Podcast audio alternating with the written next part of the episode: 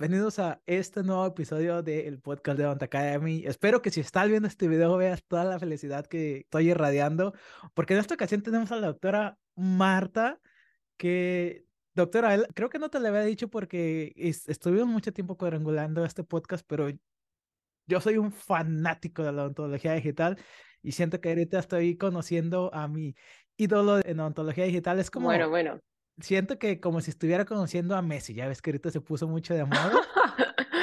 Muchas gracias por tus palabras tan amables. ¿eh? No sé si estamos tan lejos, pero bueno, eh, hacemos lo que podemos. A mí me encanta también la odontología digital eh, y mucho más que tenemos que aprender todavía. Así que muy, muy, muchas gracias por invitarme. estoy encantada de estar contigo hoy aquí en el podcast y de pasar un ratito contigo. Ya te he dicho antes, me he puesto mi copita de vino y encantada de empezar a hablar contigo. Oye, pero tiene que ser, doctora, tiene que ser un vino español, si no, no. Por supuesto, me he puesto un Marqués de Murrieta, que es un vino español, que es un Rioja Reserva, que porque no estás aquí al lado, si no, ibas a disfrutarlo conmigo. Ok, bueno, pues como decimos en México, ahí para la otra. Como amigos, como ya lo pueden notar, pues obviamente la doctora tiene un acento, pues porque ella es española. Y ahorita nos va a contar toda esa historia tan interesante porque pues ahorita vive en Washington, en Seattle, pero nada más como para que vean el calibre del invitado que, es la doctora. Yo siempre digo que son unos invitados y la verdad es que todos lo somos. Todas las personas que han venido aquí obviamente tienen una chispa, tienen algo que le aporta a la odontología, pero doctora, tú sí que le aportas a la odontología. Vamos a empezar con las credentials. Estudiaste, pues obviamente estudiaste prostodoncia en la Universidad de Washington. Estudiaste una maestría en prostodoncia y odontología digital en Ámsterdam. Estudiaste una maestría en estética en la Universidad Complutense, allá en España. Directora de investigación y odontología digital del COI Center. Al rato les contamos del COI Center porque, chicos, yo estaba considerando entre o estudiar prostodoncia o aventarme todo el COI Center. Entonces, es uno, yo creo que es el mejor centro de educación del mundo. Y también eres eh, profesora de la Universidad de Washington, de la Universidad de Tufts, y me parece que estoy olvidando una, según recuerdo. No, ahora mismo tengo estas dos afiliaciones. Ahora mismo, bueno, en un futuro van a ser más, estoy 100% seguro. eres editora del Journal de Prostodontics y muchísimos otros journals más, y tú eres como la Key Opinion Leader o la persona pues que le ayuda a la American Dental Association a informarse sobre la odontología digital, ¿verdad? Correcto. Eso es. Muchas gracias por la revisión rápida del currículum. La última vez, no, pues es que imagínate, o sea, yo cuando lo estaba viendo como quedé de wow, este, como te digo, ya estoy muy bias en cuanto a ontología digital. Entonces, doctora, ya hablamos todos tus credentials, todo lo que tú has hecho. Cuéntame, o sea, ¿quién es la doctora Marta? ¿Cómo fue que tú te interesaste en la odontología y evidentemente cómo fue que tú empezaste a sentir este cariño y este amor por la prostodoncia, por la odontología digital. Entonces, cuéntanos un poquito de tus orígenes, a lo mejor antes, cuando tú decidiste emprender este camino en la odontología. Pues fíjate que yo ni siquiera quería hacer odontología. Yo cuando era más pequeña quería hacer arquitectura. Luego cambié y dije, no, no, yo medicina. Entonces ya era medicina, medicina. Pero luego en España, eh, tienes que, bueno, en otros países es diferente. En España tienes que sacar una nota, que es la nota media de los cuatro últimos de, del colegio o de PUP y con esa nota entras en una carrera. Entonces yo no tenía nota para entrar en medicina. Y dije, oh Dios mío, ¿y ahora qué hago? Total, que yo empecé a mirar opciones y dije, venga, va, odontología, voy a probar. Y luego me encantó. Obviamente me gustó muchísimo. Eh, los tres primeros años es más parecido a medicina y luego en cuarto es más parecido a ya odontología. En España la carrera de odontología son cinco años. Entonces, bueno, yo acabé odontología y ¿En qué universidad estudiaste, doctora? Yo estudié en la Alfonso X de Madrid. Correcto. Y eso está en, pues en Madrid, ¿verdad? Está en un pueblecito cerca de Madrid. Eh, yo iba allí, nada, se me saqué la carrera. Cuando acabé el máster, eh, perdona, la carrera, dije, ¿y ahora qué hago? Y siempre como piensas, pues no, eh, voy a intentar seguir formándome. Entonces tuve suerte y entré nada más acabar en el máster de estética de la Complutense en Madrid, que es un máster de tres años que haces pues odontología un poco más carillas, eh, restauraciones directas, estratificación de composite, ¿no? y a mí eso me abrió un mundo. Yo siempre digo que Carlos Oteo, que fue, era el director del máster de estética en esa época, pues a mí me abrió un mundo que yo no conocía habíamos hecho los cursos de Pascal Magne, habíamos ido a ver a Newton Fall y te abría un mundo que a mí eso me encantó. Entonces yo acabé el máster de estética y seguía por allí de profesora un día a la semana y yo empecé a trabajar en clínica privada más, ¿no? más, más tiempo. Entonces me di cuenta que tenía muchos conceptos, pero que me faltaban los conceptos de prótesis. Entonces yo en aquella época dije, Buah, tengo que, tengo que estudiar más, tengo que estudiar más. entonces yo hablaba con Carlos Oteo y le decía, ¿y ahora yo qué hago? Entonces empecé a mirar prótesis y empezamos a leer artículos, en estética leíamos artículos, empecé a mirar los autores, empecé a cotillar y yo me tenía claro que había dos opciones, Estados Unidos o Suiza. Entonces eran mis dos opciones. Tuve suerte, yo empecé a mirar en la Universidad de Washington, eh, miré varias universidades entonces vi que en la Universidad de Washington estaba, pues hay una alumna que ha salido por allí que es, que es increíble, ¿no? Está obviamente John Coyce, está Iñaki Gamborena, Stephen Chu, Frank Spear, Greg Kinser, había una gente allí que decías, madre mía, ¿no? Yo quiero aprender de esa gente, yo quiero aprender ahí con esa gente. Entonces, bueno, tú vas con la ilusión, apliqué a diferentes universidades para hacer máster de pros y al mismo tiempo intenté entrar en Suiza en Ginebra, que era el máster que a mí me llama mucho la atención. Entonces yo, bueno, estuve haciendo entrevistas tal y tuve mucha suerte y entré en la Universidad de Washington. y para mí aquello fue la leche. Fíjate que yo le dije a mi padre, papá, me voy a Estados Unidos a estudiar. Mi padre me dejó de hablar tres semanas. ¿Cómo crees? ¿En serio? ¿Qué, qué, se está, se está perdido a ti? Si ya has estudiado un máster, ¿qué, ¿qué, tienes que estudiar más? Yo, no, no, papá, es que este máster es diferente, es un máster de prótesis. Me fui a Estados Unidos, me vine aquí a Seattle, estuve en el máster de pros, que ya sabes, cuando entré estuve, oh, por cierto, tengo que darte oficialmente la enhorabuena por entrar en tu máster de prótesis en la Universidad de Illinois en Chicago. Sí, muchísimas gracias. Una muy buena lección, enhorabuena. Te voy a estar viendo por ahí en el ACP, ¿no? El American College of claro Prosthodontics. entonces, perdón, ahora vuelvo a contarte un poquillo. ¿eh? Te quería decir que estuve en la última annual meeting en Chicago del American College of Prosthodontics en el ACP. Tuve la suerte de conocer a muchos estudiantes y faculty, de, además de, de allí de Chicago y creo que era Mariana, que es tercero. Mariana Fernández. Exacto, la conocí muy maja, me estuvo contando ahí. Exactamente. Luego conocí a Álvaro. Álvaro, su marido. a Mariana ya vino aquí al podcast. ¿Ah, sí? No me digas. Sí, sí, sí. Pues y, luego cuando fui, a, cuando fui a la entrevista me quedé en la casa de ella y de Álvaro. Ellos me, me dieron hospedaje, entonces son muy buenos amigos pues son encantadores. Los conocía en Chicago en el ACP, en el pasillo, luego estamos unos, unos, vinos y muy majos. Bueno, cuestión, que tienes una gran elección y que tienes mucha suerte de haber podido entrar allí con, en Chicago. Te seguía contando, nada, es, me hice pros, entonces cuando acabé pros me volví a España, estuve trabajando en clínica privada y yo seguía trabajando en clínica y luego iba un día a la semana a estar de profesora en el máster de estética donde yo había hecho en la Complutense. Entonces allí, en estética, yo había aprendido en el máster de prótesis te cuento un poquillo, sabes que tienes que hacer todo el laboratorio. En el máster en la Universidad de Washington, lo único que podías mandar fuera era la fabricación de los RPDs, ¿no? el, framework de los removibles, porque el punto de fusión es muy alto y no lo podíamos hacer nosotros en el laboratorio. Pero todo lo demás lo hacíamos nosotros. Entonces teníamos allí escáneres de laboratorio, teníamos el Nobel y nos hacíamos nosotros los diseños de las barras sobre implantes. Entonces yo allí ya me metí en el mundillo, que si los diseños, que si los escáneres, teníamos, imagínate que en aquella época el True Definition, que teníamos que estar con el polvo para escanear, ¿no? Pero bueno, yo me metí en el mundillo. Entonces me volví a España, empecé a trabajar en clínica privada y yo estaba pues enchutada ahí con todo lo que era escáneres, empezaban a salir ya mucho de printing. Entonces yo iba enseñar un día a la semana a la Universidad Complutense y empecé a, pues, a, indagar más en investigación, en tecnologías, en materiales. Entonces, como yo veía que no había mucho conocimiento, pues mis sensaciones no tengo ni idea. ¿Y yo qué hago? ¿Esto lo puedo hacer en un paciente? ¿Esto? Pero esto funciona. Entonces, así empezó. Entonces yo empecé a juntar gente, profesores míos de la Universidad de Washington, tuve eh, contactos de amigos y me presentaron a una eh, profesora en Zurich, ¿no? Mutlu y yo empecé a mejorar, a aumentar mi network y junté a 22 personas, entre dentistas y técnicos de laboratorio, pues para hacer proyectos de investigación. Entonces nos sentábamos, hacíamos un brainstorming, hablábamos, oye, está, ¿qué te pasa con esto? ¿No?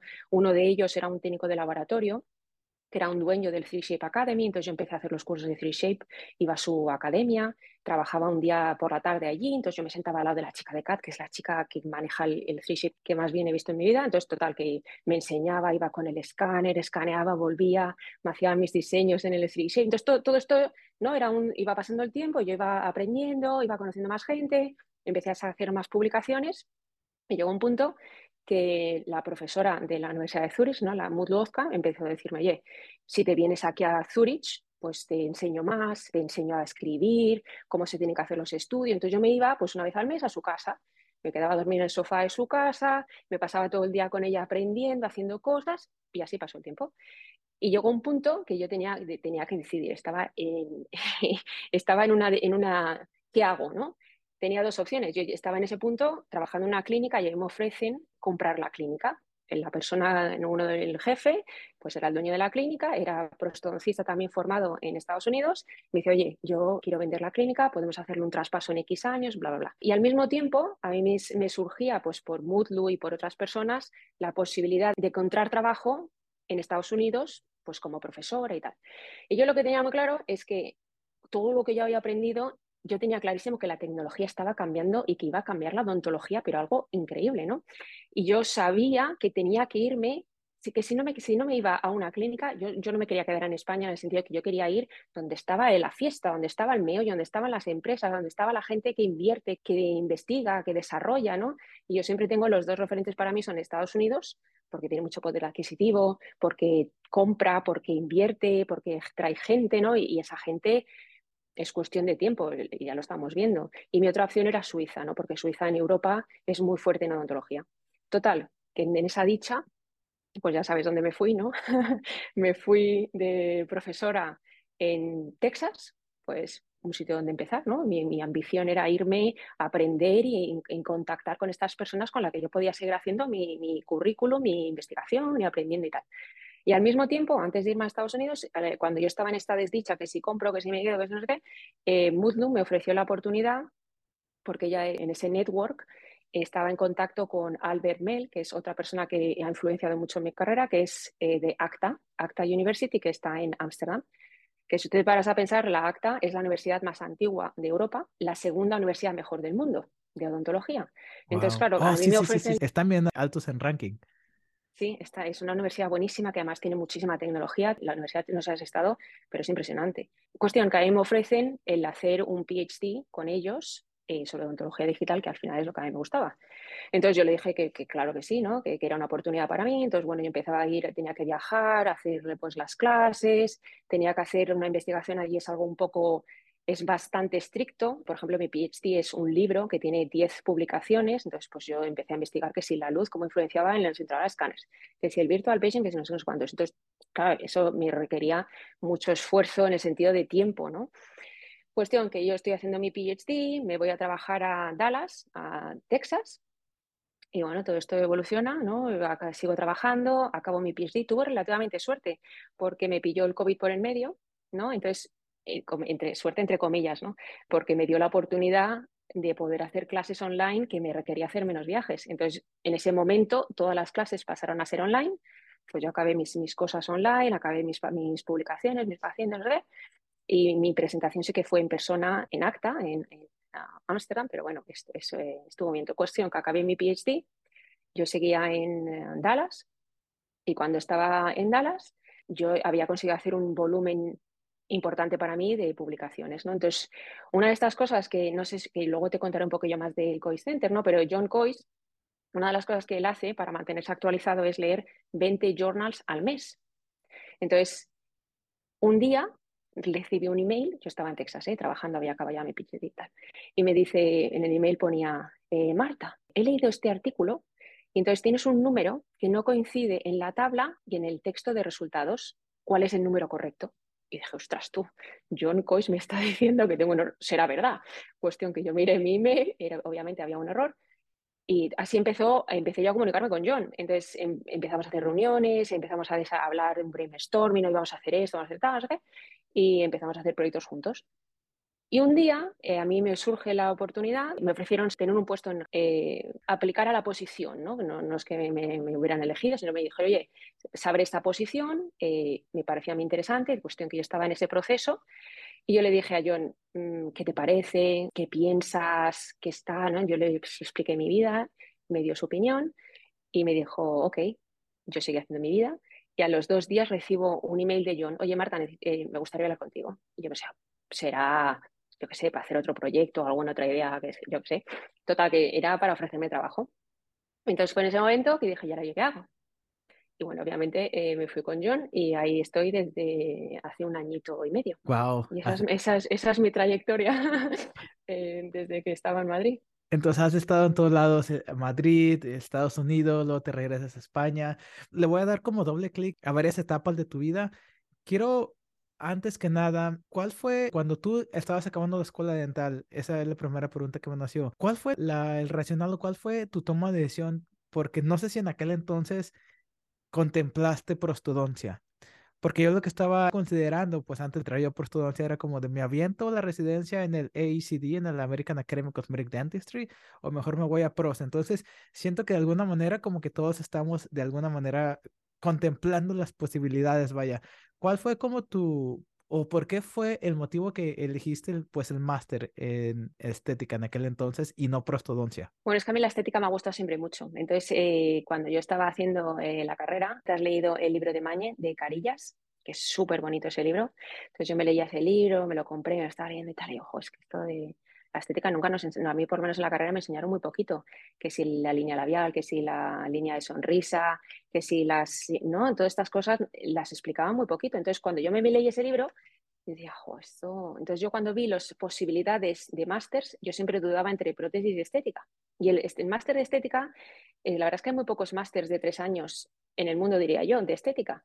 Y ese era un, máster muy particular, que era un máster de tres años, donde estaba muy focalizado en tratamientos con carillas y restauraciones directas de composite, pero bueno, era un poco un tratamiento multidisciplinar porque teníamos planes de tratamiento con perio, trabajábamos muy cerca con el, máster de perio, trabajamos con el máster de endo, con ortodoncia, entonces era como una especie de prostodoncia, aunque también había el máster de prótesis en la misma universidad, pero bueno, estaba un poco más diferenciado en el sentido de que prótesis hacía pues más removibles, prótesis de arcada completa sobre implantes, ¿no? Eso nosotros en estética no lo hacíamos, era más el maxilar anterior, ¿sabes? Era un poquito más limitado, que yo fue por eso cuando yo acabé que dije, me falta todavía un poco de conocimientos de prótesis básica.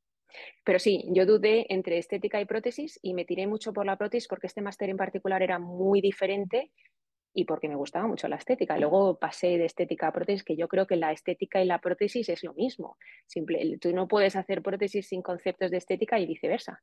Tú puedes hacer una carilla preciosa, pero como la oclusión no esté bien, es que no, tampoco va a ser exitoso. ¿no? Entonces yo creo que la línea de diferenciación entre estética y prótesis es muy difícil. Me comentas que ya habías estudiado tu máster y cuando tú le dices a tu papá que ibas a estudiar prostodoncia, pues que se enojó. O sea, de repente hay ocasiones en las que nosotros sabemos que por ahí va el camino, pero ¿cómo, le haces? O sea, ¿cómo hiciste para, a pesar de tú haber ya, haber tenido una educación, ¿de dónde sacaste esas ganas como decir, no, yo me quiero aventar todavía más educación porque siento que lo necesito y quiero ser la mejor versión de mí misma? Y te digo esto porque siento yo que ahorita se están dando como tantos cursos en los que hay personas que piensan que nada más en un curso de tres días ya van a ser los expertos, o si no, diplomados donde hacen un fin de semana por seis meses y ya piensan que ya tienen las mismas aptitudes y actitudes que alguien que estudia mucho. Y por el otro lado tenemos a personas como tú que dicen, no, que yo estudié un máster en estética, pero todavía me falta, todavía quiero tener una expertise en esta área. ¿De dónde sacas como toda esa, cuál será la palabra, como curiosidad por conocimiento? Yo creo que mi padre lo que no entendía es que si tú has hecho un máster de tres años, ¿qué más formación necesitas? Porque él es ingeniero industrial y yo creo que es otro mundo. Y entonces no, no, fue capaz de entender que yo después de tres años todavía me faltaba, y todavía me falta, ¿eh? conocimiento de dientes. ¿no? Entonces a él eso le chocaba mogollón. Y yo lo, lo único que era yo, cuando yo me sentaba con un paciente, pues había casos que yo me sentía súper segura de lo que estaba haciendo y había otros que decía, uy, no lo sé, y me iba a casa y estaba durmiendo y digo, Dios, me va a venir este señor y me lo va a traer roto. Entonces a mí eso me generaba tanto estrés, ¿sabes?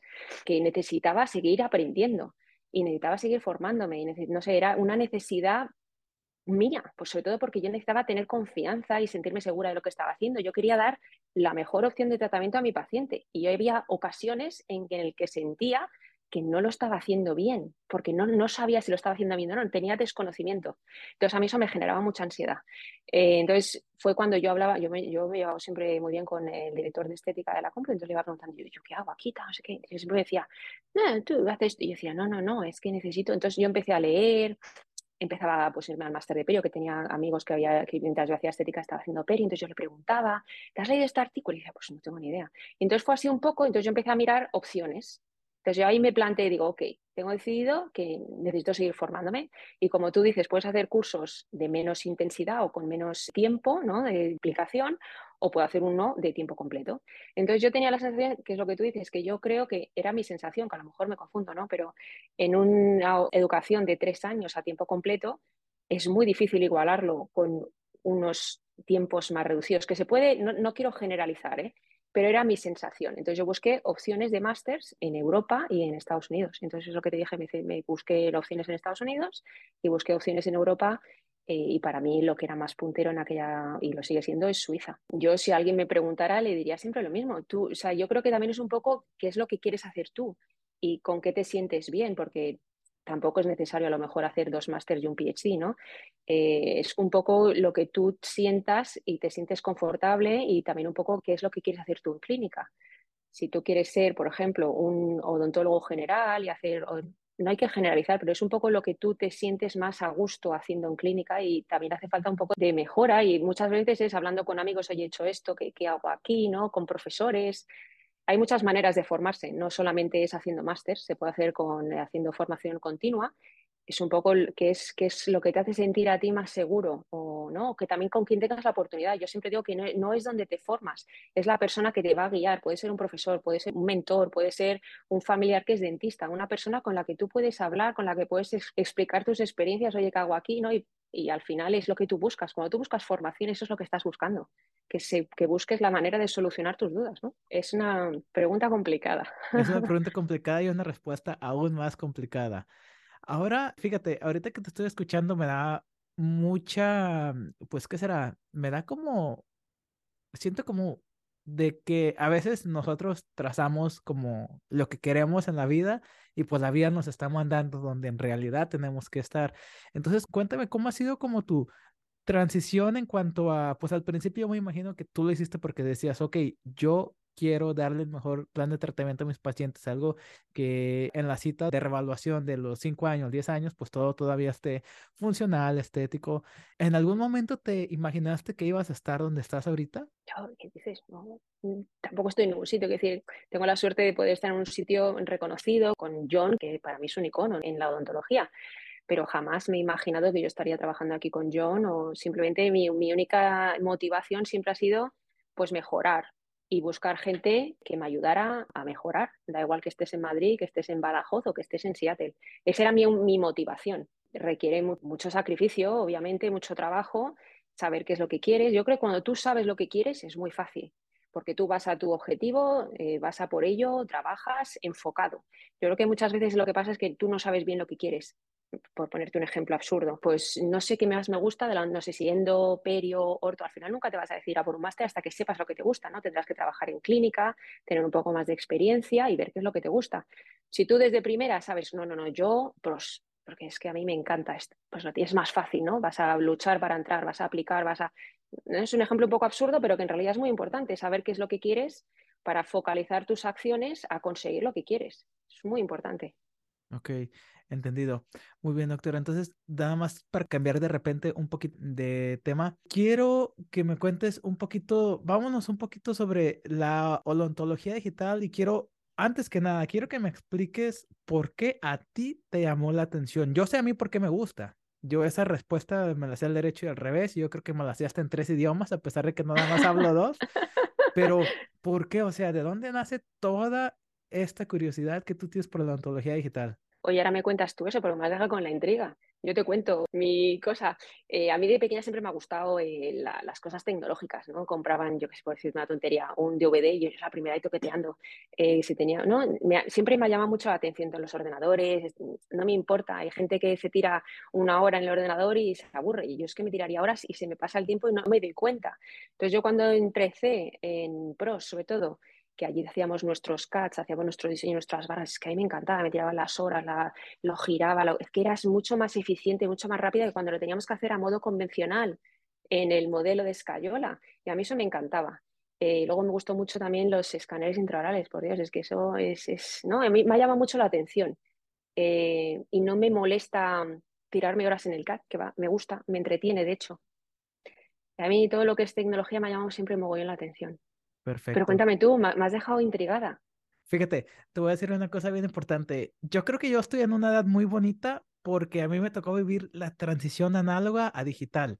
Yo aún recuerdo cuando mis papás me compraron el primer celular, pues para yo estar en comunicación, era el Nokia de la pantallita verde y que el único juego que traía era el del gusanito. Eh, en México le llamamos el ladrillo, el celular ladrillo porque estaba muy, muy grande. Recuerdo también cuando tenías que tomar foto y tú te comprabas las cámaras desechables y las tenías que ir a revelar.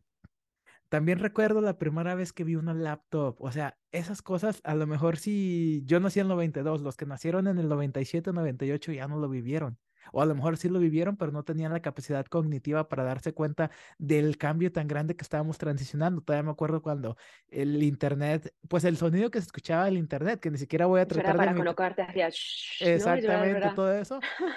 Y fíjate que yo estaba viendo un keynote de un influencer que habla sobre crear contenido y echarle ganas y todo, y sacó su celular y dijo, este celular que traigo yo, y era como un iPhone 8 o 9 en aquel entonces porque era algo viejito, y decía, este celular que traigo yo es más poderoso que el Apolo, el que llevó a los hombres a la luna. Piensa en eso, piensa en eso y cómo nos estamos moviendo. Si tú no te mueves, te vas a quedar atrás. Y entonces, como al día siguiente, empecé a, no sé, empecé a ver como de del CAD-CAM, empecé a ver de los escáneres intraorales y estaba trabajando como un asistente dental y eh, justamente le había llegado el escáner intraoral al doctor con el que estaba trabajando. Entre él y yo lo abrimos, lo, lo instalamos, entonces yo me quedé como de, wow, no lo puedo creer. Y desde ahí yo sé que la tecnología siempre va a ir mejorando. Difícilmente la tecnología va a empeorar. Y entonces la plática que tienen muchas personas o el punto que tienen es que lo análogo es mejor. Yo digo, te puedo dar la razón, pero ¿por cuánto tiempo? Porque va a llegar un momento en el que vamos a hacer los flows totalmente digitales, predecibles y mejores. A lo mejor estoy mal. No, no, estoy totalmente de acuerdo contigo. De hecho, la tecnología que no sea igual, por lo menos igual que la convencional, se va a morir. pero vamos, está clarísimo. Es, esto es un ejemplo un poco menos desarrollado, como los coches eléctricos, ¿no? Que ahora vemos híbridos, vemos coches de gasolina y todos el mundo sabemos que vamos a acabar todos con coche eléctrico, pero estamos en la transición y hay muy poquitos todavía. La odontología digital está mucho más implementada. Eh, nosotros hicimos un estudio en el American Dental Association, en el Council of Scientific Affairs, que soy un miembro, y lo que medimos fue el grado de implementación de intraoral scanners en Estados Unidos. Y fue, fue sorprendente porque salió que el 53% de los participantes eran usuarios de intraoral scanners, owners o usuarios, un número muy alto. Eh, por ponerte un ejemplo, siempre tenemos el concepto de que Europa está más adelantada que Estados Unidos en, en odontología digital, fundamentalmente en intraoral scanners o en 3D printers, no printing, porque muchas patentes se desarrollaron en Europa. De hecho, eh, siempre era el patrón, ¿no? Que Europa estaba más adelantada que Estados Unidos. Bueno, la última vez que estuve yo en Ginebra, que fue en septiembre, que me invitaron a hacer una presentación en el European Academy of State Integration, había un speaker que hizo un estudio de mercado de lo mismo, de penetración de intraoral scanners en diferentes países. Pues es la primera vez que Estados Unidos adelanta a Europa market penetration de intraoral scanners. Yo siempre es lo que digo, Estados Unidos, yo defiendo Europa, yo soy europea, ¿no? Pero Estados Unidos es un país que tiene mucho poder adquisitivo, los dentistas tienen más poder adquisitivo, invierten, tienen capacidad de inversión, no cuesta tanto a lo mejor como en otros países, ¿no? Como que tienen diferente, ¿no? Entonces creo que eso hace que la implementación haya despegado mucho ahora en Estados Unidos. Correcto, correcto. Y aparte, fíjate que también creo yo, y este es un punto de vista que pues me lo hice de repente escuchando también y leyendo cosas sobre pues, negocios, marketing y todo eso, las compañías, o sea, las compañías están tratando de sacar el próximo producto revolucionario pues para de repente agarrar la patente y comercializar de alguna manera eso y pues hacer ah, un beneficio, un profit, ¿verdad?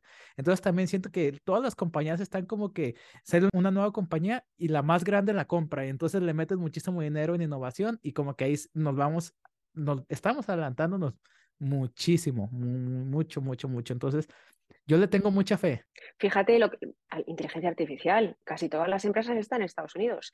Está Overjet, está Diagnocat, está Pearl. Pearl. Estas empresas tienen mogollón de acuerdos con seguros, seguros médicos. Entonces tienen acceso a toda la database, a todas las radiografías que les permiten mejorar los algoritmos. Hay una empresa, eh, Overjet, que me contó el CEO, que tenían eh, contratados 300 dentistas haciendo anotaciones. Anotaciones significa que estás, por ejemplo, viendo radiografías y estás diciendo caries aquí, caries aquí, no hay nada, caries, raíz, es que son anotaciones, 300 dentistas. Está, no solamente va a cambiar lo que nosotros percibimos ¿no? de, la odontología, no en los conceptos, sino la forma de hacerlo para mí o a lo mejor para ti, ¿no? nuestras generaciones, sobre todo para la mía, cuando yo veo una radiografía y me dice un resultado el IA, ¿no? que tenemos diferentes programas, yo siempre digo, a ver si estoy de acuerdo. llegará un momento que esto va a estar tan implementado, estos programas están ya en Harvard, están en Tufts, están en diferentes clínicas privadas, están con FDA approvals, quiero decir, se están usando ya en Estados Unidos. Entonces, nosotros o yo me planteo si me está si estoy de acuerdo o no con el IA, pero habrá otras generaciones ¿no? que entrarán en, la carrera, tendrán el programa tan implementado en los protocolos normales de los diagnósticos, personas decir, oh, caries, caries, ¿no? estarán tan perfeccionados y tan desarrollados que eso será lo normal. Eh, la, la, tecnología está cambiando, no los conceptos, creo yo, creo que nos van a ayudar a desarrollar eh, y a evolucionar muchos conceptos que tenemos de dientes, pero los conceptos en este momento hoy no, no, no, están cambiando, es aplicar los mismos conceptos pero con otras herramientas. Eso es lo que yo creo que si tú no sabes de dientes, da igual que tengas un intraoral escáner, es que no, no vas a hacerlo bien. Exactamente. Doctora, estoy en un dilema muy grande ahorita. A ver, ¿cuánto llevamos? llevamos 35 minutos de podcast.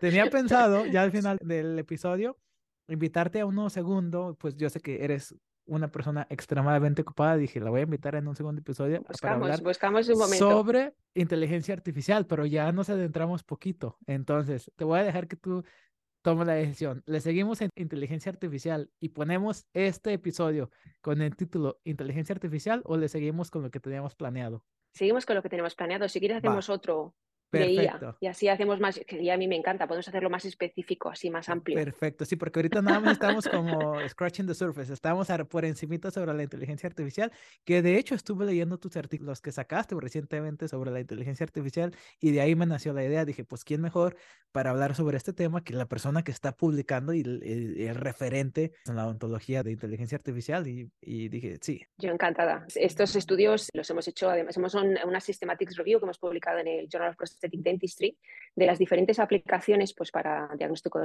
¿no? de diagnóstico de caries, fractura de raíces, para cosas periodontales. ¿no? Está hecho pues, con un equipo de ingenieros, que ¿no? sin ellos estas tecnologías son muy complicadas. Fíjate que hablando eso de la ingeniería, y ya para cambiarte de tema de eso, porque para dejar mucha carnita para el próximo, está bien interesante cómo la odontología digital se está empezando como a mezclar con, con otras áreas, como por ejemplo los ingenieros.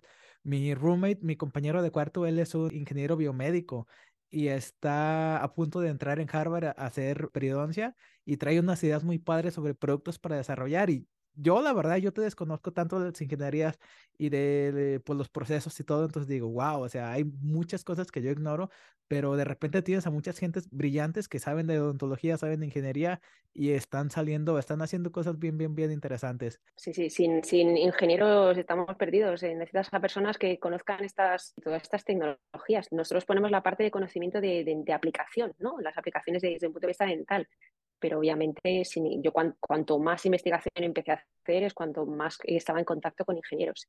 Correcto. Muy bien, entonces vamos a cambiarle un poquito de tema y nada más, es la primera vez que voy a hablar formalmente sobre el COI Center aquí en, este podcast, ya llevamos 50 y muchos episodios. Entonces cuéntanos un poquito del COI Center, porque ahí, ahí les va mi versión de los hechos. Yo he visto que hay muchos dentistas generales que hacen un trabajo excelente y yo creo que la especialidad en prostodoncia no te hace mejor que un dentista general. Por lo general tienes más conocimiento y estás más preparado, sí, pero tenemos los outliers que, un número uno, o tienen las aptitudes y actitudes de nacimiento o las desarrollan. Yo creo que el COI Center te desarrolla esas aptitudes y actitudes porque básicamente todo es evidencia científica. Entonces, para los que nos están escuchando, que es una audiencia joven latinoamericana, dentistas, mm, el promedio es de 24 a 30 años, de más de México, e-, esa es la audiencia mía. Básicamente tomas clases que son como de todo el día, duran tres, duran cinco semanas y hay como un currículum, entonces tú las vas tomando según vas avanzando. Pero como la doctora Marta mencionó, el director del programa para mm, estar actualizado, yo no sabía que leía 20 journals, yo sabía que leía diario, no cuántos artículos leías. Entonces, ¿por qué no nos cuentas un poquito tú que estás adentro, tú que trabajas ahí, sobre qué es el COI Center y pues también un poquito cómo, este, cuál es tu trabajo, vaya, porque siento yo que como a ti te encanta tanto la ontología digital, siento que estás como si estuvieras trabajando en Disneyland, como si te levantas y, vas toda contenta a trabajar. Totalmente. te cuento un poquito el perfil de John Coyce, porque eso yo creo que te ayuda a entender un poco lo que es el COI Center. Eh, John Coyce hizo pros en la Universidad de Washington, es de Nueva York, pero se vino a estudiar a Seattle. Hizo pros, ¿no? Hizo, en aquella época era Periopros, bueno, hizo Perio y era, era Periopros. Cuestión, que en aquella época, él, eh, cuando acabó la carrera, ¿no? pues obviamente estos programas eh, se trabajas con el máster de perio que está al lado, el máster de ortodoncia que está en el otro lado, ¿no? y, interaccionas mucho. Entonces, John Coyce se hizo muy famoso eh, porque hicieron un grupo, pues estaba Kokich, que era ortodoncista, Spears, que era otro ortodoncista, y un periodoncista, que ahora no me sale el nombre, eran un equipo, ¿no? entonces ellos se hicieron muy conocidos porque era la primera vez o eh, estaban explicando la odontología multidisciplinar, donde se hace un diagnóstico no centrándote en ese diente, sino centrándote desde todas las especialidades. Entonces ellos se hicieron muy conocidos por ese acercamiento o esos planes de tratamiento multidisciplinares. Entonces, bueno, la vida da muchas vueltas, ¿no? John empieza a hacer su clínica, monta sus cursitos, tal, y además desarrolla unos, una serie de conceptos muy importantes, fundamentalmente en oclusión, desarrolla el, el Programmer, eh, entonces, eso a él le, pues le, genera un bagaje y un conocimiento y un reconocimiento. ¿no? Entonces, bueno, él empieza a formar su COIS Center y una de las cosas más importantes del COIS Center, en mi opinión, son dos cosas. Una, como tú muy bien has dicho, es que es un currículum donde tú no haces un curso de una cosa específica y te vas, ¿no? sino que haces una serie de cursos para entender esa odontología multidisciplinar, pues desde el plan de tratamiento, desde un punto de vista periodontal, restaurativo, eh, ¿no? Entonces, cuando tú acabas el currículum, tienes las herramientas para poder hacer un plan de tratamiento multidisciplinar y tratar al paciente. Eh, entonces, yo creo que es uno de los fuertes del center. ¿vale? Entonces, eh, él mantiene actualizados los cursos. No es el mismo curso hace un año, ni va a ser el mismo curso el año que viene. Se mantiene actualizado porque se hace, nos leemos los 20 journals al mes. A final de año cuando tú acabas todos los cursos, lo que llamamos que eres un COIS graduate, porque has acabado todos los cursos. Entonces, tú tienes la capacidad en ese punto, cuando eres un graduate, de acceder o atender a lo que llamamos el COIS Symposium, que se hace una vez al año, donde eh, los graduates pueden atender. Y entonces, lo que se hace es presentar toda la revisión de literatura que hemos hecho en ese año, la presentamos, seleccionamos los artículos, los resubimos y te lo explicamos. Pues John te revisa la parte de Bio, de Restorative, Dean Cois te revisa la parte de implantes, yo te hago la parte de digital. Entonces tú vas allí y cada año te mantienes actualizado. Y eso hace que nuestros cursos cada año se actualicen. Entonces es como un poco el círculo de, de funcionamiento del COIS. Eh, y tú puedes acceder, siempre está, lo que otra cosa que generamos es como la, lo que llaman eh, la, tribu del COIS Center, que es la gente graduada, sigue en contacto con el, no queremos que, no, que, que sigas y nos abandones, ¿no? queremos un contacto continuo, si tienes dudas puedes eh, contactar con nosotros, tenemos el perfil, lo que llamamos el COIS Mentor, que es una persona que es un COIS Graduate, que ha hecho una serie de un par de exámenes y si los pasas pues eres un mentor, que puedes venir a los cursos, ayuda a los estudiantes, eh, está en contacto con estudiantes y les ayuda en algún paciente en un momento dado. Y luego tenemos los Clinical Instructors, que es como un nivel más, que ya ha sido mentor, y entonces tienes como un poco más de experiencia. Entonces es como una, una continua, de formación continua, de network dentro del COIS Center eh, que ayuda a todos a mejorar, que es un poco el objetivo. Entonces tenemos esos cursos, core cursos, ¿no? que es el currículum, y ahora lo que estamos haciendo, o uno de mis eh, objetivos o de mi trabajo es implementar toda la tecnología. Yo desde que estoy aquí, eh, para mí esto es, como tú has dicho, Disneylandia. Tengo cuatro yo trackers, tengo seis intraoral scanners, tengo impresoras, tengo, tengo todas esas tecnologías, pero el objetivo no es enseñarte la tecnología porque sí, es cómo la aplico yo en mis pacientes mañana cuando vuelva a mi clínica, que es algo, nuestras investigaciones intentan ser un poco prácticas en cosas que tú puedes utilizar en clínica mañana. Por ejemplo, si tú tienes un escáner, te vamos a explicar cómo mejorar la eficiencia y el rendimiento de tu escáner. Por ejemplo, cómo escaneas cuando tienes con la luz, la luz de la habitación. Eh, tú puedes escanear sin luz, puedes poner la luz del techo, puedes encender la luz del, del sillón, Hemos hecho estudios y eso influye en el accuracy del intraoral scanner. Entonces te explicamos que además, dependiendo del intraoral scanner, la luz cambia porque es diferente tecnología y el performance es diferente. Entonces, no, siempre es investigación, pero que pueda ser una aplicación y que tenga algo para que tú tengas más rendimiento en, clínica. Entonces, uno de los objetivos es hacer, manejar esa tecnología, hacer pacientes, documentación, desarrollarla, ¿no? Workflows. Lo más importante es desarrollar esos workflows de cómo implementar esa herramienta en clínica. lo más importante son siempre los workflows. A veces es un workflow completamente digital y a veces tienes que utilizar partes convencionales y partes digitales porque no estamos todavía en la capacidad de hacerlo 100% digital. Entonces, esa es una de las, funciones, meter todos esos workflows que desarrollamos en los cursos y enseñarlo en los cursos. Doctora, estaba ahorrando para aventarme de oclusión porque un mentor mío y alguien que me escribió una muy bonita carta de recomendación, no la leí, pero a mí me dijeron que era una carta muy bonita que hablaba de mí como ser humano. Él me dijo, él es un prostodoncista del Army y me dijo, Leo, yo en un fin de semana en el curso de oclusión aprendí más que ni en toda mi especialidad en prostodoncia y me quedó resonando mucho porque del día yo dije, ah, caray, a ver, espérame, lo que me está diciendo doctor es, es muy controversial porque ¿Cómo se va a aprender más en un curso que en toda una residencia? Empiezo a escuchar lo mismo de que ahí vas y aprendes porque aprendes. Sí, sí, los cursos de, tenemos oclusión, uh, Functional Occlusion, que es como oclusión 1, y luego tenemos Advanced Occlusion, que es oclusión 2. Eh, es que yo siempre le he dicho, los fuertes de John Coy son muchos, ¿no? Pero la oclusión es uno de sus fuertes. Además te explica la oclusión y te lo hace hasta sencillo. Y son unos, lo tiene súper protocolizado y sistematizado. Es realmente eh, buenísimo los cursos de oclusión. Yo no te lo digo porque yo esté trabajando allí, lo digo porque te lo habría dicho antes de conocerlo, es independiente de donde yo esté trabajando. Yo aprendí un poquillo porque él venía de la Universidad de Washington, y entonces en la Universidad de Washington tienes un poco casi eh, filosofías muy parecidas. Sí que es verdad que yo estando en el COIS he aprendido mucho más, ¿no? Y esto siempre es un aprendizaje continuo. Fíjate que en el Center pasan unos 1.500 estudiantes al año. Tenemos eh, listas de espera, la primera disponibilidad es marzo de 2024. Es porque realmente los cursos de oclusión no es porque te lo diga esta persona, yo creo que realmente aprendes, si no, no tendríamos ese flujo de gente y esas eh, listas de espera.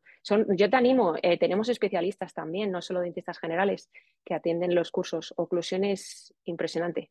Eh, yo te lo recomiendo. Ya estaba ahorrando para el curso, pero me acabo de comprar la, la PC Gamer y me voy a comprar el Exocar, entonces tengo que empezar de, vuelta. Tienes tiempo, no te preocupes, tienes tiempo. ¿Verdad que sí? Muy bien, doctora. Entonces, para darle un poquito de un giro de un cambio de tema, hablamos un poquito de tus artículos de investigación, tus artículos científicos, porque cuando tú me, más o menos me, pasaste tu información, decía que habías publicado en aquel entonces 100 artículos, pero en el 2022 únicamente, o sea, te volaste la barda, te aventaste un honrón en cuanto a artículos. ¿Fueron 40 o 44? 40 fueron 40 artículos publicados y fuiste dos veces, o sea, por segundo año consecutivo, el artículo con más citaciones, citation, por un journal. Entonces, cuéntame un poquito sobre, para empezar, ¿qué temas tú eliges hacer investigación? Porque yo he visto que todos los artículos que publicas, o sea, yo, yo lo leo y digo, claro, ¿por qué no había investigación de esto? O, oye, qué interesante tema. O sea, yo no soy difícilmente soy, o sea, a mí me gusta la evidencia científica, pero difícilmente yo veo un artículo y te lo leo por gusto.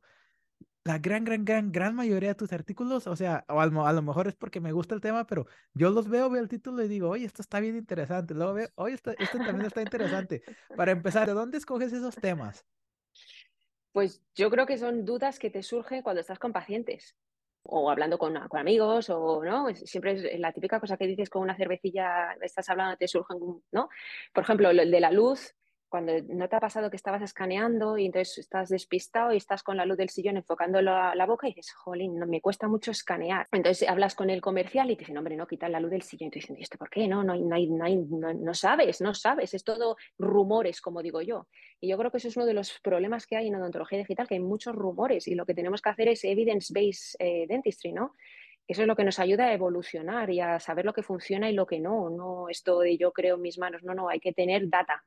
Entonces ese era un poco el objetivo, cosas que te van surgiendo en clínica, que no sabes si funcionan, si no funcionan, uno me ha dicho una cosa, otro me dice otra, que funciona. Todo empieza así, eh, a veces que son, ah, son ideas que leo John, oye, pues se me ha ocurrido esto, te, ¿no? Otro es porque te preguntan estudiante y dices, uy, pues, pues no lo sé. Otro es porque tú estás con un paciente y dices, ostras, esto, o estás imprimiendo algo y dices, oye, y esto es printing parameters y tal. Entonces es un poco más eh, ideas que te surgen por, por la necesidad en tu día a día con pacientes o con alumnos o con amigos, ¿no? Cosas así. Y yo creo que una de las cosas más importantes, ya te digo, eh, para mí es hacer investigación que a mí me sirva mañana, porque si yo me pongo a estudiar, que será muy interesante, pero no es, no es lo que a mí me llama, ¿no? Al final tienes que hacer algo que te gusta. Si tú te pones a estudiar las bacterias, es algo que a mí no me llama. Hay gente que le encanta y, ¿no? y le parece súper muy interesante y muy motivador. A mí me son cosas de mi día a día, que estoy con mi paciente y no sé qué es lo que mejor para, ¿no? para ese momento fundamentalmente cosas así. Y luego el número de estudios, yo siempre digo lo mismo. Empecé en Madrid, como te he contado antes la historia, empezando a generar ese network ¿no? de gente pues que sabe más que tú, un ingeniero que sabe más de esto, un técnico de laboratorio que sabe más de no sé qué. Entonces, entre todos tú generas un network y ese network te hace, primero, solucionar dudas y segundo, mejorar y aprender. Entonces, cuando ese network va creciendo, al final es mucho más fácil hacer proyectos porque siempre tienes a una persona o un network o un equipo que te permite desarrollar ese estudio. Entonces es eh, mucho trabajo, mucha tenacidad, mm, ¿no? seguir haciendo lo que te gusta y al final, pues oye, sin darte cuenta, te juntas con 40 publicaciones y también es un poco de suerte, ¿no? Como todo en la vida temas que te parecen interesantes, que los que salen, no sé, es un poco acúmulo de circunstancias. Y cuéntame, ya casi para finalizar, porque yo sé que estás bien ocupada y también para dejarte que te vas a descansar un ratito. Aquí en Michigan yo tengo muchos amigos, pero en especial hay uno que publica muchísimos artículos, a lo mejor te va a sonar, es Chayan Baruchi. Él publica muchísimo de periodoncia y pues a cada rato yo veo que postean de que los emails de que su artículo ha sido aceptado, su artículo ha sido aceptado, casi, casi every other week. Entonces, yo una vez le pregunté a él esto y te la voy a hacer la misma pregunta. Entonces, la pregunta es, de todos los artículos que tienes, ¿cuál es el que más te gusta y por qué? Porque hay unos que son como hasta, ah, es como, ay, tengo que hacer esto. Y hay otros que te desvelas y estás como esperando los resultados y estás como que muy interesado. ¿Cuál es tu favorito y por cuál? Yo creo que uno que me gusta mucho es el de la luz, cómo influye la luz en la precisión o en la accuracy de los intraoral scanners, porque fue una cosa que a mí me pareció súper interesante. Hemos, empezamos a trabajar con un equipo de ingenieros en Texas A&M y así empezamos que es el mesh quality, que es el, el accuracy, que si diferente el escáner la luz influye diferente. Es algo que a mí me pareció muy interesante y que luego hemos ido desarrollando. Hemos hecho estudios en pacientes, influye. Eh, me pareció un tema muy interesante. Luego, otro estudio que me gusta mucho. Discúlpame que te interrumpa, pero ¿cuál fue el resultado? Porque yo frecuentemente utilizo el escáner, el CEREC, para ser más preciso, el, el Prime Scan. No, el Omnicam, el, el, nuevo, el, más nuevo. El Omnicam. El Omnicam. El, Prime Scan, el más nuevo es el Prime Scan. Entonces utilizo ese. ¿Cuál fue el resultado? ¿Cómo le hago para mi próxima cita? Pues ese estudio está a punto de salirse. Ah, no, entonces no un equipo, pero no, te lo cuento, no, hay ningún problema. Es, sabes que necesitas un Luxmeter, que es un aparato que te mide la intensidad de la luz. Entonces tú lo colocas en la boca del paciente y te dice un número.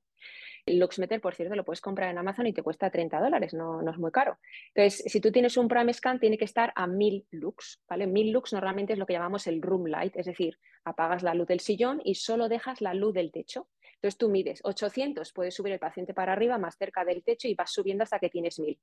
Entonces es 1000. 1000 lux es lo mejor para el prime scan. Y además hay hasta 40% de distorsión si cambias la luz. Hay mucha diferencia.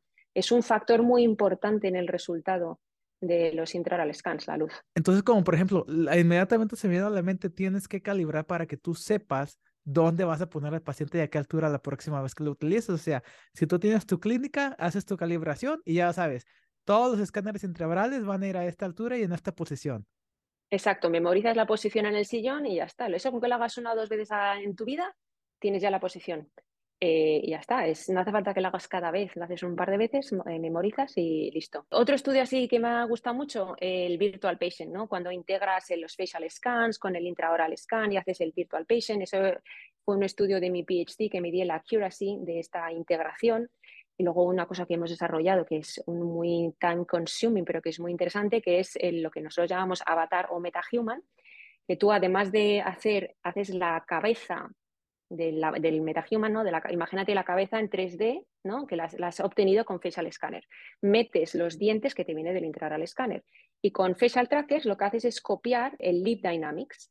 Entonces, el objetivo es que yo pueda hacer mi, diagnostic WhatsApp, meterlo en el avatar y con el movimiento real del labio simulas diferentes tratamientos, pones diferentes WhatsApps y entonces ves estéticamente cómo queda con el lip, que es muy importante. Ya sabes que cómo se mueve el labio y hasta dónde se mueve es súper importante. Entonces, hasta ahora lo estamos haciendo con fotos, que son estáticas, lo estamos haciendo con facial scanner, que es estático. Yo creo que el siguiente paso es el, el avatar o el metahuman. Pasa que es una técnica que hemos publicado, pero es muy, estamos, ¿no? estamos desarrollándola. Eso me gusta mucho. El printing me encanta. Hemos hecho investigación de metal, de polímeros, de cerámica, se puede imprimir ya disilicato de litio, se puede imprimir circonia y con resultados muy buenos. Tenemos problemas porque es un material un poco más poroso, entonces eh, se envejece más rápido que el fresado. Pero el printing va a cambiar todo. Tú imagínate que puedes imprimir una corona con muchas capas y con diferentes propiedades mecánicas, desde el intaglio de la corona, simulando la dentina, hasta el esmalte con una dureza y unas mechanical properties diferentes. Esto, esto va a cambiar nuestro concepto de, restauraciones, ¿no? Creo que toda la tecnología en general, si me preguntas y luego si me hablas de inteligencia artificial, eso ya es la leche. Desde automatizaciones para diseños automáticos de coronas, de Nightcars, ¿no? Que tú subes el... Todavía está muy básico, ¿vale? Y tiene mogollón de limitaciones. Pero tú imagínate que te subes tú entre la escalera automáticamente me diseñas una corona. Esto, esto es la leche. O ayuda al diagnóstico pues, con CBCTs, con radiografías, te hace automatic cephalometric analysis, te dice dónde hay caries, dónde hay lesiones. No sé, creo que es que esto nos va a ayudar a ser eh, mejor, mm, no, no me ser mejores, sino que a lo mejor te ayuda, los estudios dicen, te, me dejas que te dejo otro sketch aquí de, AI, es eh, lo que se llama los, el AI, o sea, los dentistas diagnosticando una radiografía, no solo el, dentista diagnosticando una radiografía versus el dentista revisando la radiografía con las sugerencias del IA. ¿Vale? Entonces se ha comparado, el dentista mejora hasta un 30% solamente con la sugerencia del IA. No es que no es que el IA te diga si está bien, sino simplemente a lo mejor te llama la atención algo que tú no te has dado cuenta, tú mejoras, pero es importante recalcar que el IA no sustituye nuestro criterio es un soporte, pero al final es nuestro criterio clínico el que va a tener que hacer el diagnóstico. Wow, entonces Fíjate, está bien interesante y precisamente por eso te digo de que tú vas a trabajar y de que es como si fueras a Disneyland porque estás haciendo lo que te gusta y pues al final de cuentas, pues me da muchísimo gusto te haya traído aquí al podcast porque yo sé lo ocupada que estás, ya, ya habíamos estado planeando esto con mucho tiempo y de repente el simposio, pero doctor, ahora sí ya te voy a dejar ir pues para que te relajes porque mañana tienes que ir de vuelta a Disneylandia y de repente eso, eso se puede tornar un poco cansado, ¿no? Con el tiempo. Un placer estar contigo y repetimos cuando quieras. Yo buscamos un momento y hacemos la segunda parte sin problema. Y agradecerte tu tiempo, que yo sé que también estamos todos siempre con cosas, y agradecerte pues la invitación. Estoy encantada de estar contigo y hablar un ratito. Muchísimas gracias, doctora. Pues yo sí quería como exponerte un poquito más a una audiencia a lo mejor nueva, porque a lo mejor tu target public es un poquito más orientado a, Europa y a pues Estados Unidos, pero yo dije, oye, pero si ella habla español y es una referente, entonces a mí me da siempre mucho gusto que nosotros, personas eh, que llegamos como inmigrantes, que hablamos otro idioma, que nos estamos poniendo la camiseta y está muy bien. Inclusive estaba en una entrevista, creo, en Carolina del Norte y alguien me comentó de ti, pero pensaban que eras mexicana. me han dicho, hay gente que me dice, eres italiana. Eh, eh, sí, sí, a veces me confunden el acento. A mí me. Yo encantada. yo, creo que el muchacho nomás porque dijo, ella habla español, pues segura, y como yo creo que seguramente dijo, pues tiene que ser mexicana.